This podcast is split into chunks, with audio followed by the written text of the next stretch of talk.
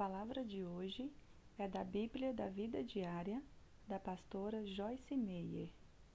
Gênesis 15, versículos 1 a 4.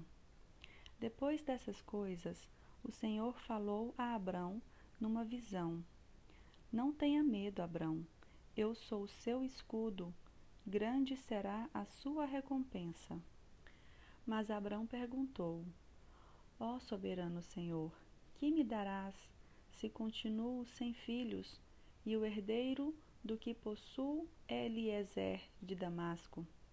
E acrescentou: Tu não me deste filho algum.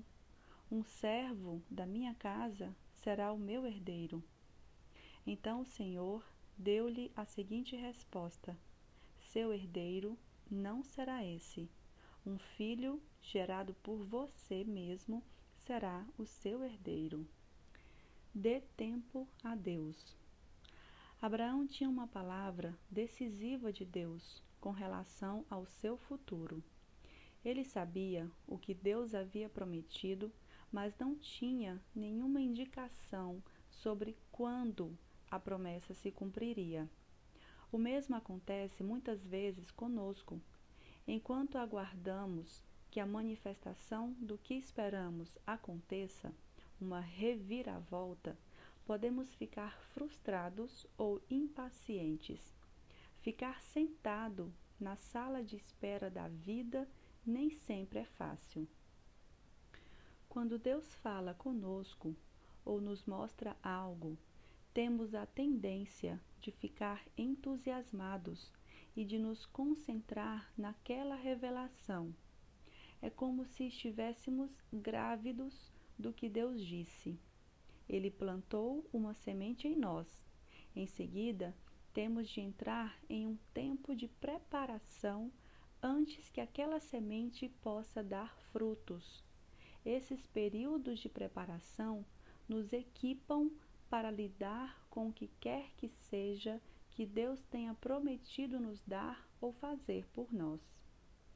Esse processo tem paralelo com o desenvolvimento e nascimento de uma criança.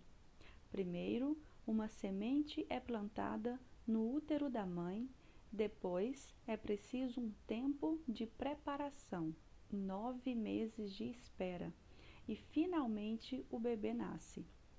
Durante os nove meses acontecem muitas coisas com a mãe e com a criança.